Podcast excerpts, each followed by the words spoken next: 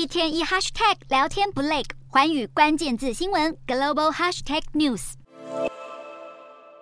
一架架军机相伴飞行，俯瞰着空旷的大地。美国、英国以及澳洲八日在美国内华达州举行代号“红旗”的联合空中军演。这场为期三周的军演由美国主导，是要针对谁？美国空军也说得很明白。演习中，英国出动加油机以及台风战机，澳洲则是出动了咆哮者电子战机。这场军演主要是为了模拟敌国空军进犯的情境，以及加强三国的合作机制。然而，中国间谍气球的事件才刚落幕，时机点敏感，引发外界揣测，演习是否是为了回应间谍气球事件？不过，遭到美国军方否认。要针对中国威胁进行共同演习的，不止美英澳，亚洲的日本和印度也预计要从十七日开始举行代号“达摩卫士”的联合军演。达摩取自梵语，充满宗教和哲学意涵。这也是第一次达摩卫士军演在日本进行。训练的内容包括模拟城市发生巷战等。近年来，日印两国的军事合作越来越紧密。一月时，印度空军就首次造访日本，并派出了苏凯战机。随着各国对中国越来越警惕，这些跨国演习的频率未来可能只会更频繁。